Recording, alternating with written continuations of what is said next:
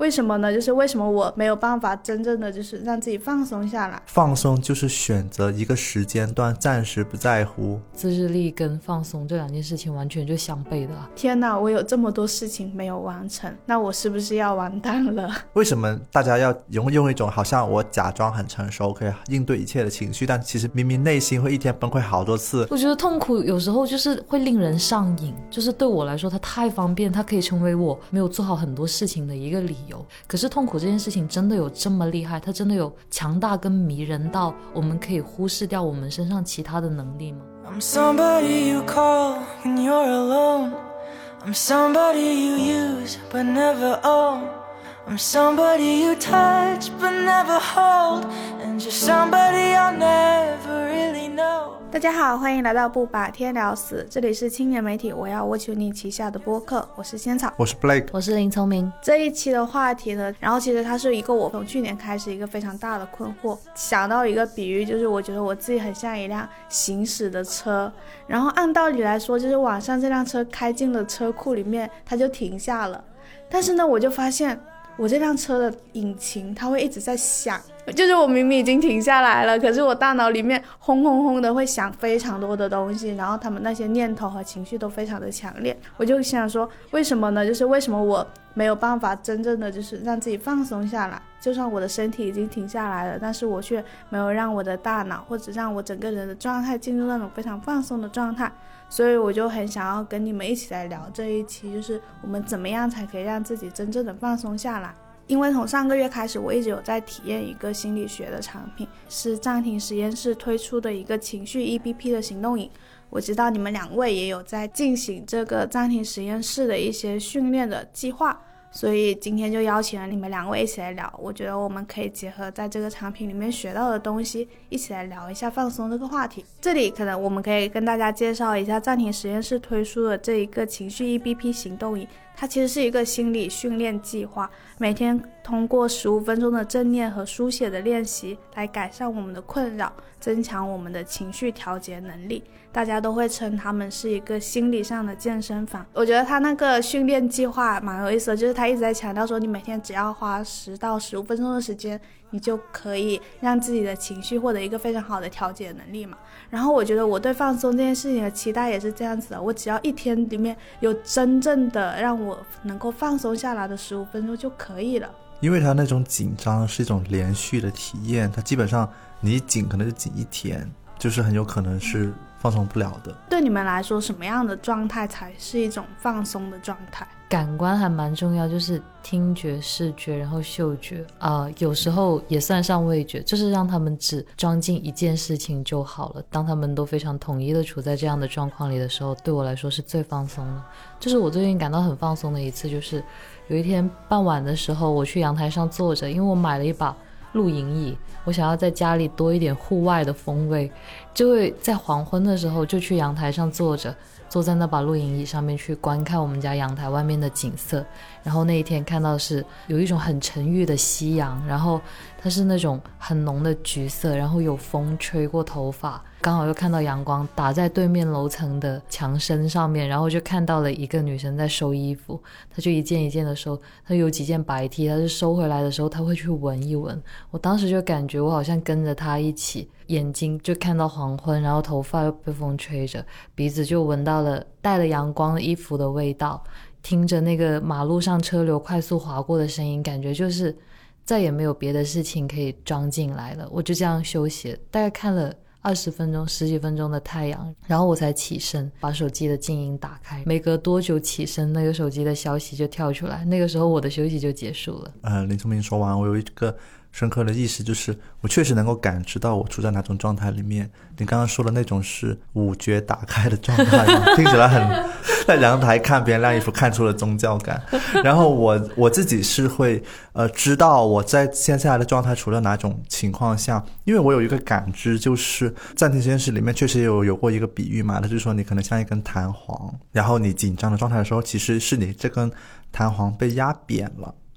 它压扁了之后呢，在我的理解里面呢，它是没有空间再被压缩了，就是在我理解中它。被压上和压下，它的那种弹性是就像连接着我的情绪，那当我被压扁了之后呢，我对任何东西提不起情绪。有一个很典型的一个特征，就是我看到一个可能很多人在转的新闻，大家都很共情说里面的人的遭遇的时候，我点开，我发现我没有空间，我没有情绪的空间来容纳那份共情。我没有办法对一个新生的事物投入足够多的精力来产生一个共情的一个情绪，然后那个刻我就觉得我自己压扁了，然后这个时候我就会告诉我自己说，在这一个环境下，你要做的是把这根弹簧恢复。所以呢，这个时候我可能就会去休息啊，或者去干别的事情，有很多事情可以做到。就比如在工作中，昨天有很深刻的感受到，大概是四点的时候，我觉得我的弹簧压扁了，因为那个时候刚刚去做完一个那种很激烈的那种呃创意的讨论嘛，那我就耗光了。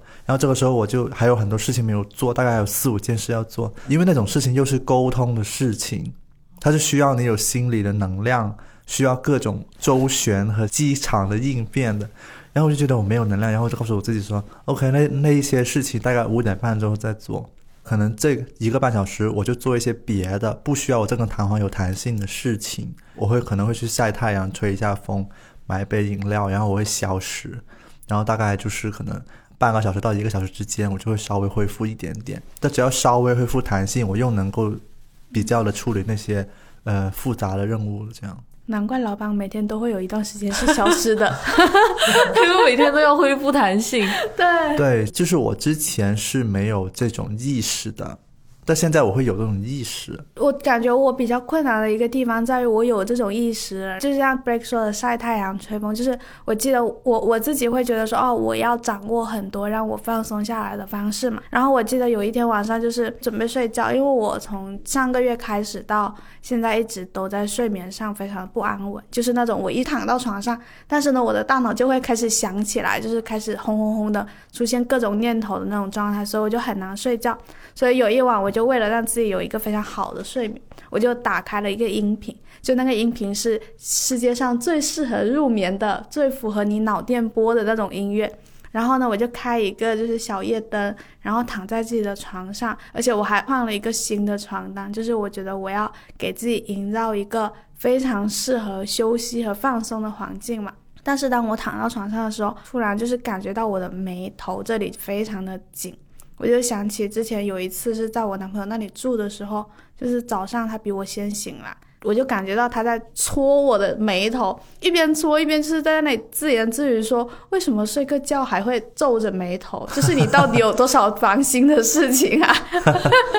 然后我那天晚上就想起这个事情的时候，我也觉得说。就是为什么我现在的眉头还是紧皱着的，我就想要可以揉开一下，揉一下，然后我就发现我揉不开它，我觉得很奇怪，就是我自己的手在我的眉头上，不管怎么按，但是我始终还是有一种非常紧绷的状态，这种就是很像一种假性放松的状态，就是其实你给自己营造了一个非常放松的环境了，然后你觉得你现在在做的所有的事情都是服务于你放松的目的的。可是你发现你整个人还是根本就没有办法松弛下来，就这件事情一度让我非常的困惑，就有点像 break 那个弹簧的那种感觉，就是哦，我知道我现在这个弹簧压扁了，可是我好像不管做什么事情都没有办法让我这个弹簧恢复弹性的感觉，因为太努力的想要让自己服务到自己了吧，做了非常多的事情，像是铺床单。都是服务于我一定要让自己睡着这件事情，可能这件事情潜意识里面让自己也很有负担。然后 Blake 他是因为他买饮料跟晒太阳跟吹风，可能他就是一个轻巧一点的方式，就感觉就是其实就是你很想要放松下来，然后你在质问自己为什么没有放松下来，这一份情绪它其实也是阻碍了你。可以真正放松的那一个念头嘛，就是你们有时候是能察觉到这种哦阻碍我进入一个放松状态的情绪或者事情是什么？你下来其实只是一个表面的动作嘛，刚刚到底内心发生了什么是没有去讲的嘛？就是我觉得，呃，对我来说一个很关键的就是，其实那些很庞杂的事情代表着一种期待，它为什么让你没有办法去告别？是因为它是。跟你的关系是连接起来的，就是可能你在一个网状里面，然后很多支线连接着你，然后每一根线都在传递着一种他的期待给你，然后这个时候你 你说啊，我现在不想管这种期待是不现实的，因为那些线可能是你亲手搭起来的，可能是你亲手选择的一份工作，你亲手去答应了别人一件事情，然后这种期待呢，它就是每一张期待的每一根线，它都会有一种。呃张力在拉扯着你，就是我我会有这个画面的。然后只不过是为为什么这根弹簧被压扁了，是那种力量太大了。但是它能不能放松呢？我自己有一个感受，就是放松就是选择一个时间段，暂时不在乎，就是。对我也是啊 的感觉。这个东西说起来很容易，但是做起来很难，因为你那种不在乎，是你知道你还会在乎，只是你现在这个时间段选择不在乎。他有点像骗自己，我有我有时候告诉我自我欺骗。对，因为我还是非常想起一个前辈跟我说的，他就是说，当你就是到了人生到了某一个阶段，当你面临的期待足够多的时候，大家都要被迫学会这种能力，就是暂时的。先放下，这样子。你放下之后呢，就是你也可以告诉你自己说啊，虽然我现在放下，但我还是一个很有责任感的人，就是。就是我还记得我要做什么，然后当你放下之后呢，你就稍微放松，什么都不管，就是那一刻。然后你过了一会儿之后呢，就是我自己会觉察嘛，我就会觉得，哎，我是不是慢慢有一些细微的感知可以回来？其实也是有很多小的方法的，比如早上起床是可以做这一步的，因为你刚好大脑清空过嘛。我记得有一天早上我起床，就是我在那个就楼下那个小区逛遛狗的时候呢。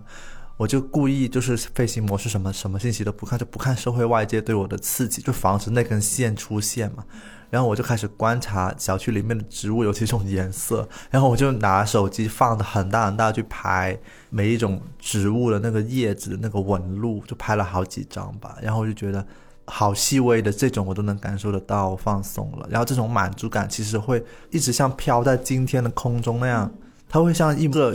彩色的云朵飘在你的旁边，就是你今天做什么，你都会想起这个东西，然后你就会比较安心一点。而且它放在早上，它是一个非常良好的开始。其实事事都有一种开始，有一种对这一天有着一个好的印象的这种感觉。就是对我来说，放松就是一件很脆弱的事情。对我之前的我来说，就是觉得什么事情都可以打扰。我之前听过一个词，就是放假愧疚感。就是人好像都是这样子的，你你好像心里面会有一种不允许自己的感觉。我对于我正在做做一件也许无用的事情，这一件事情的忍耐度很低。然后我其实也会有自责感，去妨碍我就是进入一个真正的放松里面。我记得之前看书的时候，我会一边读一边在书上画下我觉得写的很好的段落，然后翻页的时候呢，我的脑子就会不由自主冒一个问题：请问你十分钟之前画的那个段落讲的什么东西？就是自己给自己出考题，然后我就回答不出来，就觉得很绝望，就是啊，我没能记住我刚刚读的段落，我白读了，然后又翻回去重看。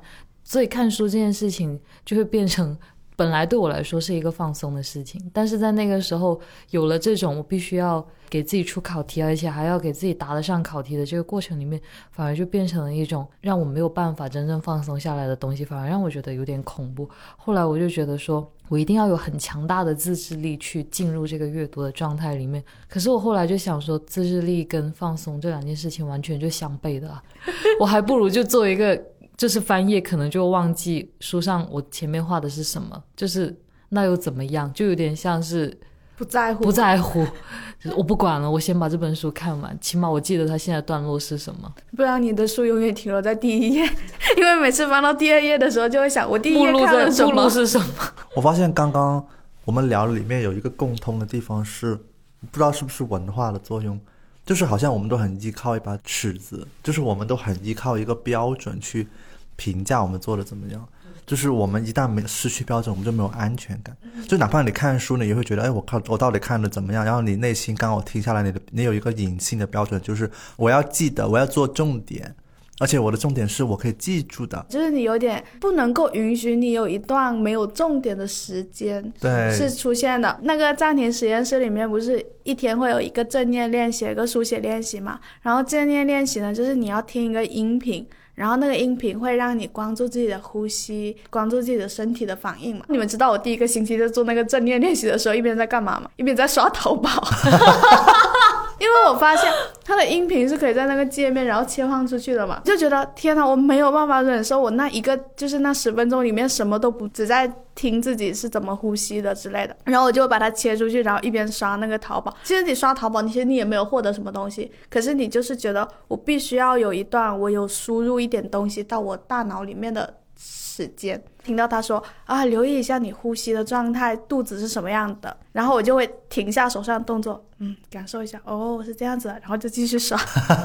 我就感觉我在做那个正念练习的时候，可能只有五分钟的时间是正的吧。那也很厉害，他总共十五分钟，你有五分钟是？我觉得很奇怪，因为我一直是一个自诩说我很会跟自己相处的人，然后我有很多自己的爱好。但是我发现，你摘除了那些爱好的介质之外，你是没有办法纯粹的跟自己相处的。就像我为什么晚上没有办法完成这一个正念训练嘛，我就会意识到说，哦，为什么我晚上躺在床上的时候，会突然脑子会不断的想起来了？因为我躺在床上那段时间，就是纯粹的一个我跟自己相处的时间，然后我的大脑就会把所有我没有完成的事情推到我的面前，然后这个时候我就会感觉到非常焦虑，就是。天哪，我有这么多事情没有完成，那我是不是要完蛋了？就是有一种我现在还躺在这里在干什么的这种感觉。对对对对，我因为我我很有同感，因为有一段时间我失眠也是很严重的。我的失眠之路就是概括起来就是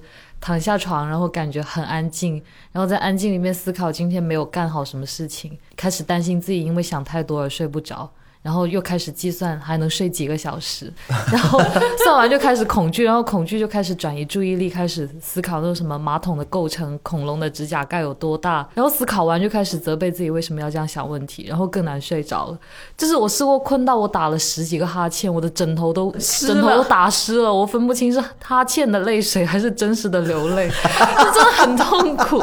但是就是我拆解了一下这个失眠之路。就是我的朋友也给我提供了暂停实验室里面的呃老师总结出来的关于失眠的一些小的原因。其实我觉得没有办法放松睡觉，就是它背后是有情绪，每一个环节都是有情绪的。我我在想我没有把事情干好，这个其实是我在面对我的自我攻击。然后我会觉得啊，我为什么要想这么多？我要快点睡觉，然后计算睡觉的时间，这是一种对自己的强迫。还有就是我会担心说自己。呃，根本就睡不够时间，却还在胡思乱想，其实也是有恐惧。就是我对睡觉这件事情是有一种恐惧的感觉的，但是我是不知道我睡不着这件事情里面，它是也许有三种情绪在骚扰我，让我没有办法在床上躺下就很安宁。在里面提到的小方法里面，我觉得有几点是还蛮有用的。他就说，你先要允许自己睡不着，不要去努力的睡着，甚至你可以直接就离开床，哪怕是凌晨两三点。你就离开，你去听一下音乐，简单的做一下家务，或者是简单的工作一会儿都是可以的。就是让你有困意的时候，你再去回到床上去面去睡觉，也不要去思考睡眠时间够不够，也不要去害怕自己能不能睡着。我的朋友讲了一个很可爱的话，他还说，甚至睡不着的时候，你想一下马桶构造，但那也是一件不会很糟糕的事情，因为你没有再把睡不着这件事情灾难化。就会很容易应对，就是这种思考的逻辑对我来说就是一种没关系，我不怕你，完全就是顺着自己来，而不是怎么想进一步的让自己更好的睡着。我觉得这是一个我在恐惧，那也没关系。这种态度其实我发现也可以应对到我更加多的有负担的那种情绪里面去的。哎，我想起他的答疑里面有专门提到你类似的这种，就是他就说，像刚刚那种状态就很像是你不断的在攻击你自己的一部分嘛。每当这种情况出现，都要叫你换一个方式，就是哄着自己嘛。就是你看，有点像换了一个方式。然后我想起它里面其实有一个部分就是暂停，我有练到了一个部分，他有在探讨这个，就是他说，呃，这是一种日常生活的重建嘛。就是你把情绪和当下的目标重新结合在了一起，就是因为你刚刚的很多情绪其实跟睡觉这个目标是相反的，然后这种时候他们是没有造成影响的，而且那三个情绪这件事情对当下你要睡觉的这个决策其实负面影响的，你站起来，然后你重新去跟你的情绪去一个一个去。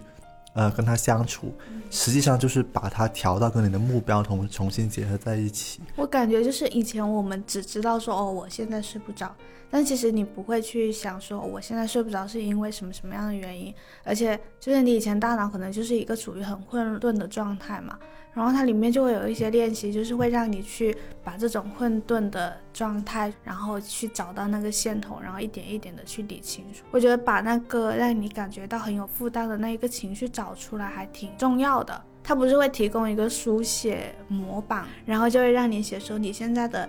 情绪是什么，现在的想法是什么，你是遇到了什么样的事情让你拥有了这个情绪。我就很喜欢他那个模板，因为我刚开始根本没有注意到说我我要按照这个模板来写的，我我就想说我写东西真的很不喜欢套模板，我就不就是我就一直没有复制他那个模板，然后等到第二个星期的时候发现，哎，就是原来如果复制了这个模板来写的话，它是给你提供一个思路的，对，它会引导你去记录你今天应该记录的是什么东西。我觉得他那种就是我感觉还是特别有用的一个方法嘛，就是。他们用的一个词叫做结构化的日记嘛，是他们用还是我总结的？我有点忘了。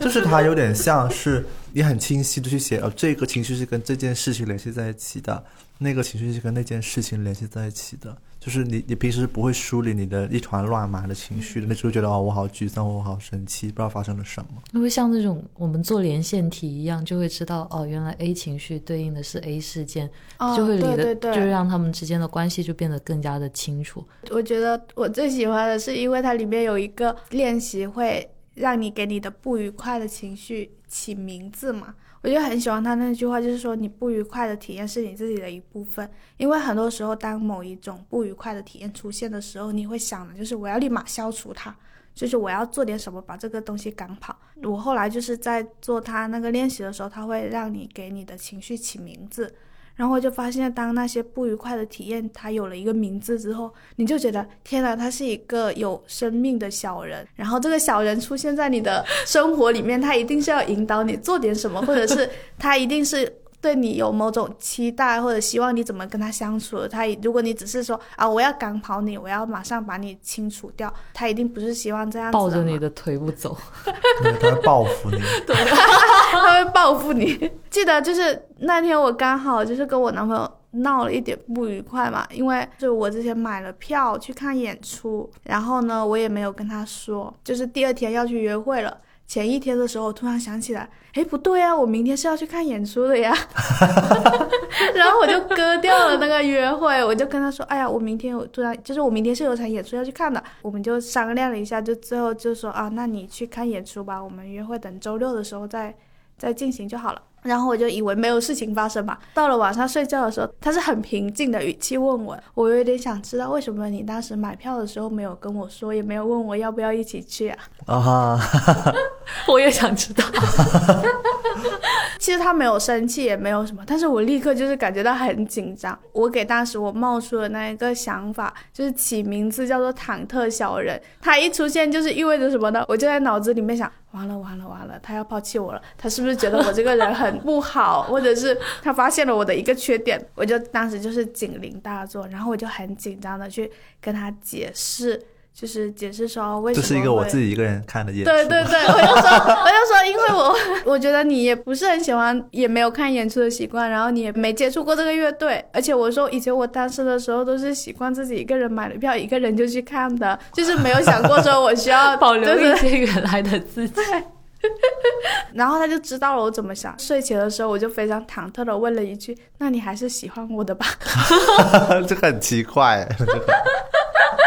可是我觉得是这样，就是我发现，就是我的内心，那这个忐忑小人出现的时候，就是提醒我，内心始终还是有一种就是那种被抛弃的不安感。以前的话，我可能就会忍不住自责，说，就是你已经是一个这么大的人了，然后你已经学了那么多心理学知识了，为什么你的心里还是会有这种不安全感？你的在这段关系里面感受到的是安全的，然后我可能会觉得，如果出现这种不安全的忐忑感的话，我就要快点把它忘掉之类的。但是我那时候就是给他起了一个名字之后，我也觉得说，哦，我其实是要去理解和尊重他的存在的，就是我可能是需要去照顾他的感受的，所以我才会就是忍不住睡前的时候再确认一遍。那你的情绪动物园里面应该有好几千个人了吧？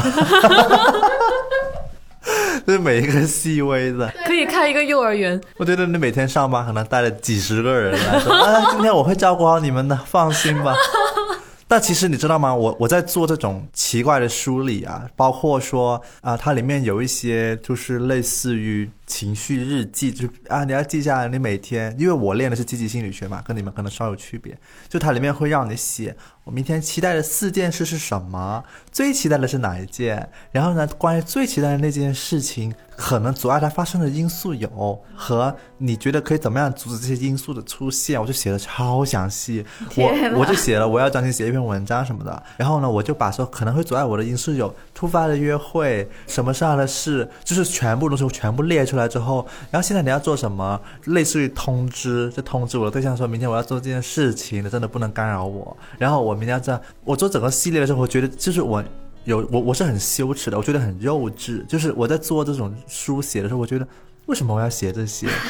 就是我毕业多少年了，为什么还要这样写一种就是那么粗浅、肤浅的语言来来像哄着自己来写？但是我写完之后呢，我就觉得为什么不可以写？为什么大家要用用一种好像我假装很成熟，可以应对一切的情绪，但其实明明内心会一天崩溃好多次，但这种死嘴硬的方式，为什么我不能用一种新的方式来面对我自己的这些？乱七八糟的那种情绪呢，所以当我这样写了之后，就发现很有意思，就整个过程就对我来说是很新奇的。你的大脑里有很多小人啊，真的是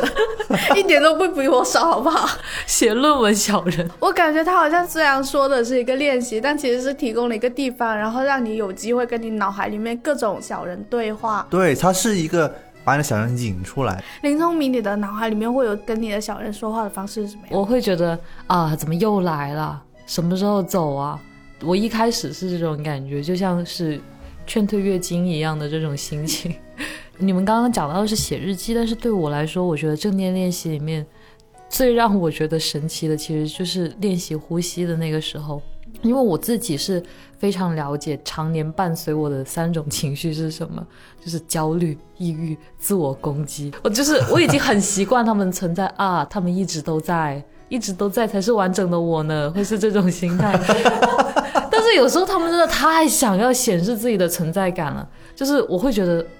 有时候我就觉得他们很不安分。比如说我在赶一个很急的工作，或者是呃在计划某一件事情的时候，他们突然之间就会像溪水一样膨胀起来，就大到让我无法。像平常一样平静的接受他们的存在的这种时候，然后我就会觉得，无论做什么事情，他们都是抱着我的大腿，就是你怎么蹬那个腿，他都还是说我不会放手的，就是这一种。然后有一天我加班，我就发现我已经无法忍耐我敲击键盘的声音，我觉得好大声，但是我不敲击键盘，我就做不完，我就很生气。那你需要换一个键盘。然后呢？我就很生气，然后就气到抖腿，但我已经没有意识到我在抖腿。那个时候我就觉得不行，就是他们存在感太强，我要做另一件事情去打击一下他们。我没有那么慈爱，像仙草一样很慈爱，我就是打击型的那一种。我就去练习呼吸，然后我是带着我必然会走神的这种心情去做那次练习的。结果我真的走神了，因为 就是我觉得即便走神，我也得停一下的这种心态。然后我就觉得啊，那就暂稍微暂停一下，起码让自己可以在。比如说十五分钟、十分钟之内，可能有两分钟没有攻击自己，那也可以对他们造成一定程度的打击。那个正念的练习，它是会有语音提示你，你就跟随着它的提示去感受你自己。很温柔的女生提醒我，就说你现在在用哪个部位，在缓缓呼吸。前三分钟里面，我一边闭着眼睛想着工作上面的事情，就一边想是哪个地方。然后我就想着啊，呼吸是很日常的事情，我其实是不会在乎它是怎样发生的。但是我跟着只是去感受呼吸的时候，就发现我的腹部是起劲的，它就像一个恒定膨胀的气球，就先膨胀，然后卸掉，膨胀卸掉，膨胀卸掉，然后那种焦虑的状态就跟着那个节奏，就像不停的被按下暂停，暂停，暂停，就是这样子。我就觉得。我虽然还能感受到它是在我身上有游离的，但是它威胁不到我了，因为那个时候我是一个气球，我不是人类，所以它攻击不到我。在这样的情况下，我就觉得，啊，真的还是首次感觉到我自己是这样子呼吸的方式，中断一下那些正在一直不肯走、围绕着我的那些情绪。我自己是很容易攻击自己的人，我长时间处在这样的状态里面，我现在不会因为我做不到。不攻击自己这件事情而自责了，然后我就觉得允许自己走神的前提还是很重要，因为接受这个前提，你的自责感会随着你对自己的宽容而变小。我就觉得，如果可以允许自己有身上产生那么大的焦虑的话，我也可以允许自己走神，两三分钟也好，但是我还是有在专注呼吸这件事情上，我可以允许这样子的事情的存在，然后跟他们说不要那么嚣张，就这种感觉。他有特别就是提示说，就是你在关注你的呼吸的过程中，一定是会走神的。然后他说没有关系，当你发现自己走神的时候，你只要把你的注意力温柔而坚定的拉回来就可以。对，然后我第一次听到这句话的时候，我就是想，好扯啊！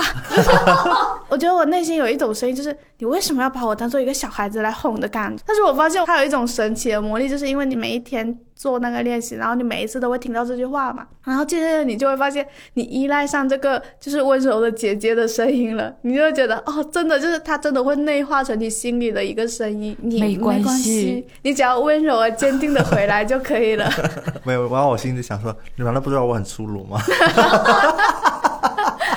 我觉得真的很好，我我还在想说，是不是因为我们真的就是下意识的会觉得我已经长大到，就是如果你用这种温柔的语气来哄哄我的话，我反而觉得这是一场骗局。但是其实你就是非常需要这种很温柔的、很轻声细语的安慰的声音的，但是你就是死鸭子嘴硬。其实是啊，因为你做整个练习，反正我自己的感受就是，它是一种体验嘛。你被用跟朋友对你不一样的方式对待，然后你要去写一些你平时完全不会写的东西，就一开始你肯定会觉得很奇怪。我自己的感受就是，我记得就是它里面也会，就是每天的练习，它会有一个随机出现的他们的主创是吧，在那里跟你讲一些故小故事什么的。我记得有一天我点开一个听起来像是以前高中学霸的那种男生的声音，在那里说 大脑的想法就像是泡泡机喷出气泡。然后我那我那刻马上拿起那个笔记就记下这句话，然后立刻走神，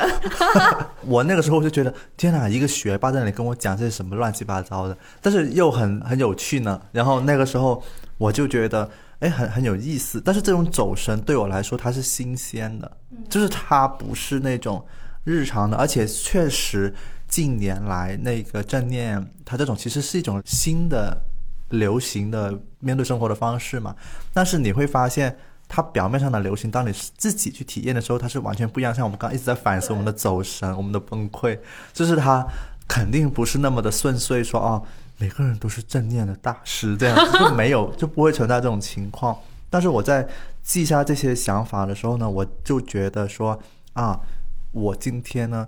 就顺着那个泡泡的说法，就是我就感觉整个过程像是你吹出了一个不一样的泡泡，就像林聪明那一天说哦，我是一个气球，我觉得这也是一个泡泡。可能很多人听到这里可能会觉得啊，你们是不是在精神胜利法？但我自己说实话，你能够想到一个新的精神胜利法，也是很不容易的一件事情。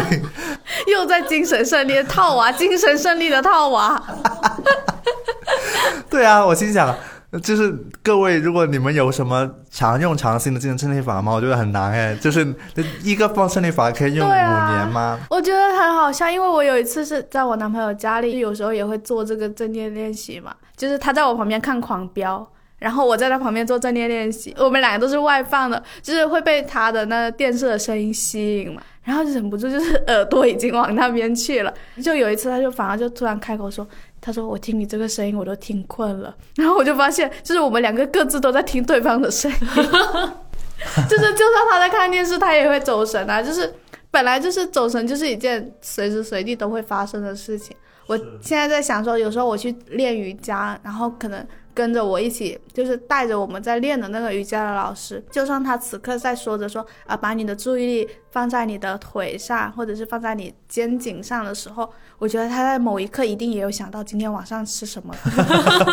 所以我就觉得，就是我已经允许了它的发生的，就很好笑。它里面有一个不是扫描身体嘛？他就会说，你要把你的注意力从你的脚掌一直上移，就是好像扫描一遍，扫描到你的头部的时候，我就发现我经常会在我的屁股和腰那里走神，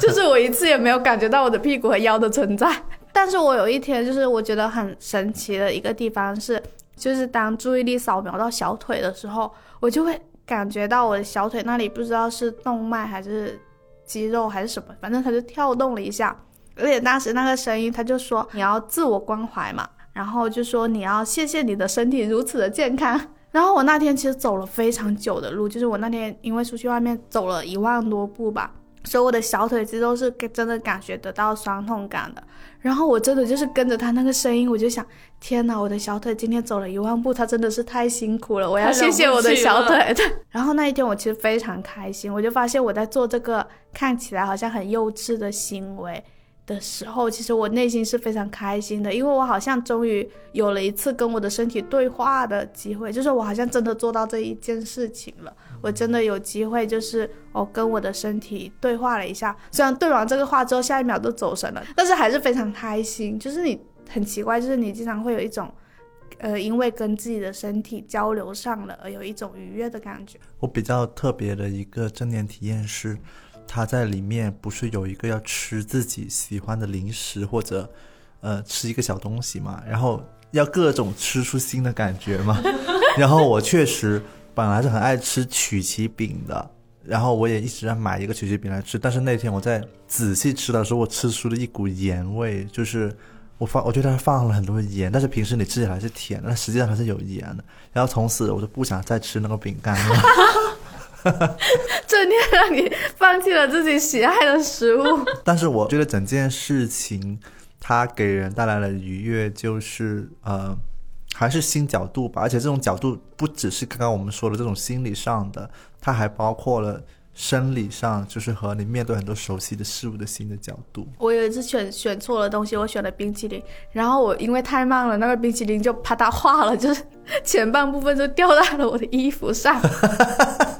所以从那之后，我就觉得我再也不要做食物上的练习了。因为我其实第一个星期在做这些的时候，你你会有一种就是这个练习有很像那种，就好像是你今天工作完之后，然后你还有一个要完成的事情在等着你。其实你是有一点负担感的。第一个星期的时候。所以，我第一个星期就做的很不认真嘛，但是我就秉持的那种没有关系，就是只要我点进去了，我今天就是做了这种心态。所以我第一个星期就算一边在刷淘宝，一边在听那个正念的音频的时候，也没有觉得说有很大的负担。但是到第二个星期的时候，我就发现，哎，我有点开始期待这件事情了，因为它每一天都有不同的东西嘛。而且，因为虽然第一个星期我非常的就是有点像囫囵吞枣一样，就是非常的。模糊，但是你还是会感觉到了一点点一些技巧，比如说，哦，原来如果我现在想要有一个很放松下来的行为的话，那我其实只要把我的注意力放到我的呼吸上，而且他会给你两个地方选择，就是你要放在你的鼻腔上呢，还是要放在你的肚子上。然后我就发现，就是把注意力放到这两个位置的时候，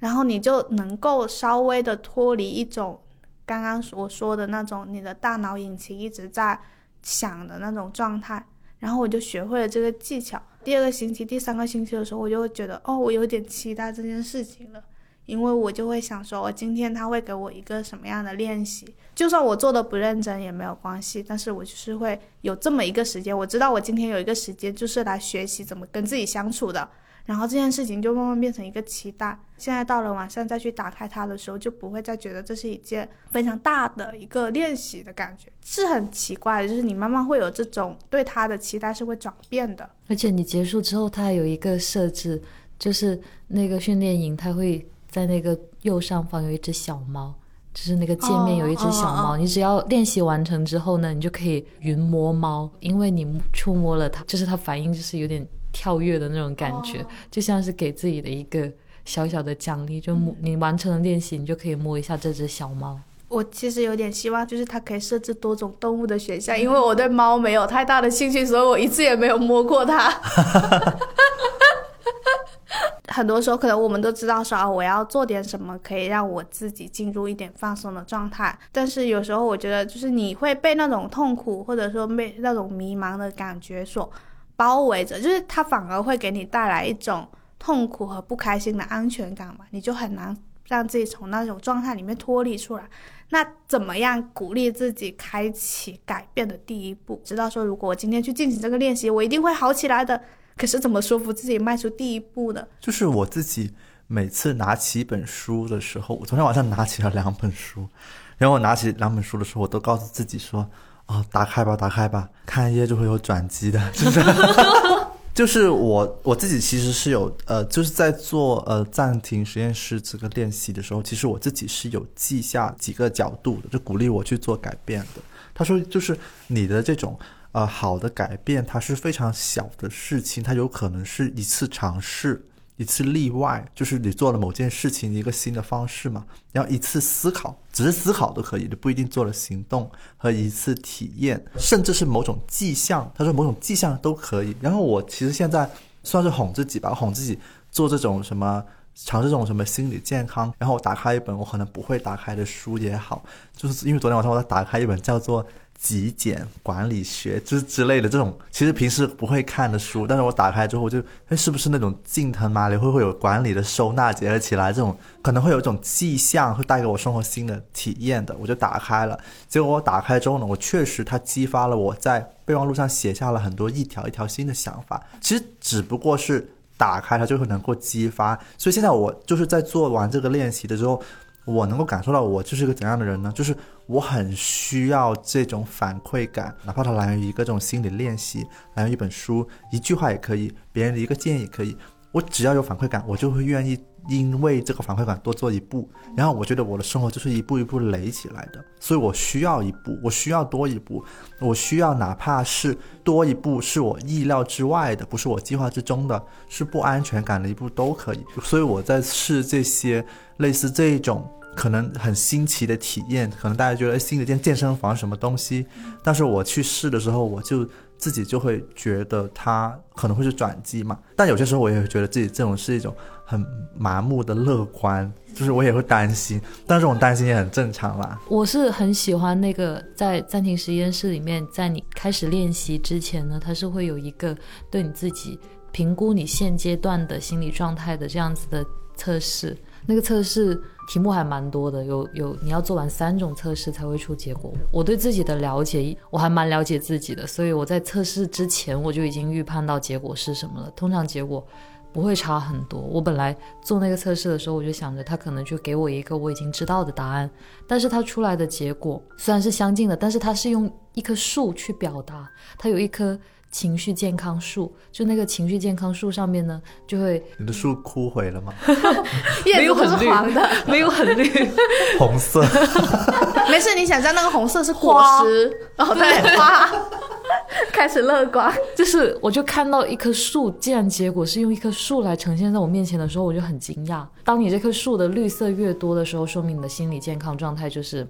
比较好的那一种，然后呢，我的那棵树呢，它就不是那么的绿，有黄色，呃，个别有红色，就是这样子。但是我看到的时候，我就觉得，天啊，这是一棵树，这些情绪对我来说，它变得没有那么的恐怖了，就觉得好新奇，我好像只要做一点点事情，或者不做也可以自然的度过这一段艰难的时间，那棵树就会慢慢的从黄色、红色，可能就会慢慢变成浅绿色，甚至深绿色。这种都有可能，我就觉得树是有生命力的。在我看来，就是即便现在的我是这个样子的，但是我也仍然拥有着一棵树的这种感觉，会让我觉得，为什么不试一下呢？为什么不去浇水呢？为什么要允许这个树一一直是红色呢？对，为什么不给我的树浇一下水呢？我觉得痛苦有时候就是会令人上瘾，就是对我来说它太方便，它可以成为我没有做好很多事情的一个理由，然后就觉得啊，因此我也可以。保护双引号的保护，保护到了我自己去面对真实的我自己。可是痛苦这件事情真的有这么厉害？它真的有强大跟迷人到我们可以忽视掉我们身上其他的能力吗？我是在翻回去看我前面几个月做的情绪日记的时候，发现在我非常痛苦的那段时间，我其实还是拥有着感受一些美好的事情的能力。主要是因为那个日记，它会提示我。我是用模板的啦，我跟你不一样，就是我用那个模板，它会提示我说你要记录下今天的触觉幸福瞬间，或者是味觉幸福瞬间这样子。如果我平常自己写日记，我肯定写很丧，但是它有这样子的提示的时候，所以不管怎么样，我都还是会强迫自己去记下当天稍微有用一点的事情。可是有一天我发现，哦，原来我在这种难过的时候，我也依然能够有有着感受到幸福的能力。只是我就习惯性的太重视痛苦，以至于我忽视自己有这样的能力了。然后我就记下了，我写我的伴侣，记下他在睡觉的时候，他头发蹭到了我的脖子，啊其实这个动作一点都不暧昧，是一种很纯净的感觉。然后我就摸到他的条纹睡衣，就是有轻微的毛球，我觉得很温暖，我就很震撼。因为那个时候我立刻就想到了那段时间，因为那个时候我完全想不起我那段时间究竟经历了多大程度的焦虑跟抑郁，我只会想起确实是发生过这样的一个瞬间，我还记得住，所以我还蛮感谢我有写下。这一件事情的，就是那个毛球的存在温暖了你。嗯，对，我们之前不是聊过福格行为模型，然后它里面会有一些，就是你一定要把它放在一个强提示的地方。所以我练习的第一天我就把它置顶了，因为我太清楚自己的，就是自己是一个很容易懒惰的人，然后我也是一个很容易拖延的人。如果它不放在一个非常显眼的地方，一直提醒我的话，我就永远不会去做第一步。但是反正只只要它放在那里，我。总有一天会突然一时心血来潮说，嗯，那我今天就点进去试一下。然后还有另一个就是，我是一个会按自己的经验来做事的人。就是如果我过去有在某一件事情上获得过非常好的体验，然后我就会让我下一次更愿意去做它。只不过我可能是需要一个启动的时间，所以我一般进入那一个痛苦的习惯里面的时候，我都会给自己定一个闹钟。就是我会给自己定一个十五分钟的闹钟，就是在十五这十五分钟里面，我就让自己处于这种痛苦的习惯里面，然后我可能在里面有进行多么不开心的纠结也好，就是我就知道说，反正我在这段时间里面，我就在这里沉沦着吧。然后到了十五分钟，到了闹钟响了之后，我就会提醒自己，就是 OK，那我现在是要去做一些改变的时间了，然后我就会让我离开原本的那一个环境。然后去做一点别的事情，就是我觉得我每次就是我是一个非常需要外界的强提醒的人，所以我就要给自己安置非常多的这种强提醒。上上周的时候吧，就是有一次在办公室里面，就是那天也是很忙，然后 Kitty 她就是突然在群里发微信说：“你快来窗边。”他说窗边非常的神奇，怎么个神奇法？难道是有就是非常好看的落日还是什么？然后我就走过去，发现原来不是，只是因为他和车车一个人搬了一张奇怪的椅子坐在落地窗面前嘛。然后他就说你也搬一张椅子坐在中间，而且他还给我搬了那张黄色的那张毛茸茸的椅子，我也坐在了那个窗户面前。然后就觉得我们三个形成了一个非常奇特的现象，就是三个人坐在不同的椅子上，然后就是坐在窗边。然后他在写稿，车车在发呆，说那我也在这里发一下呆吧。所以三个人里面有两个在发呆，因为我当时也没有带手机过去嘛。如果我处于了一个没有信息输入的时间的话，我一定会非常焦虑，然后就会开开开始在脑海里面担心各种没有结果、没有发生的事情。但是我那天就想起之前不是做了三个星期的那个正念练习嘛，我就想说，那我今天就在这里感受一下我的呼吸吧。然后呼着呼着，我就被那个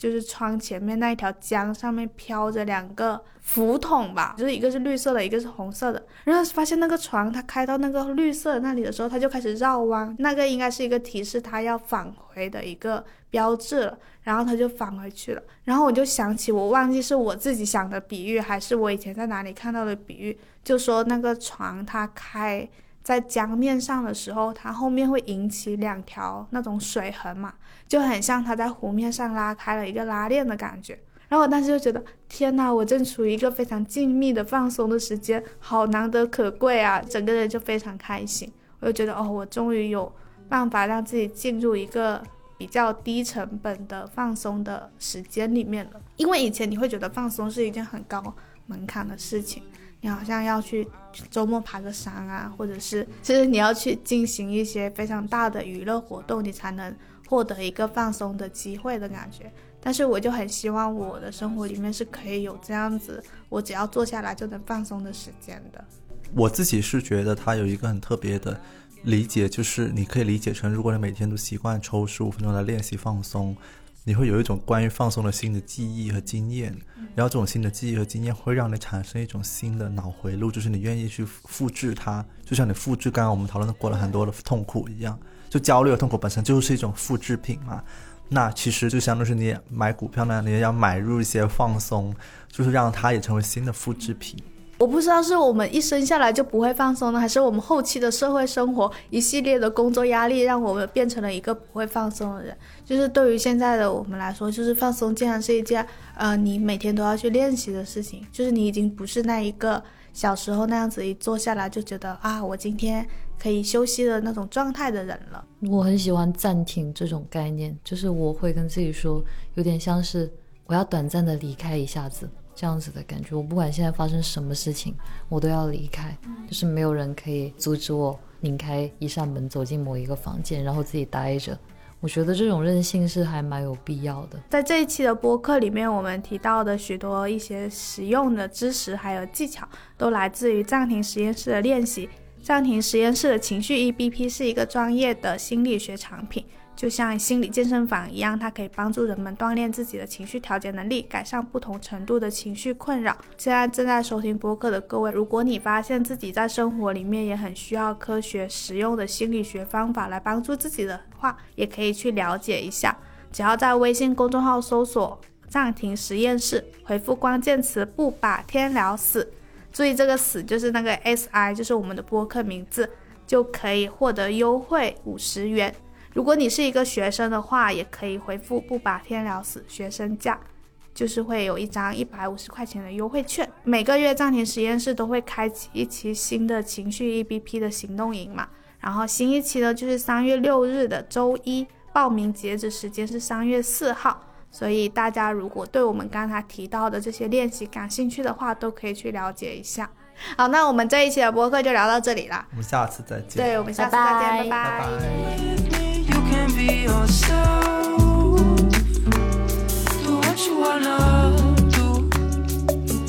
i don't mind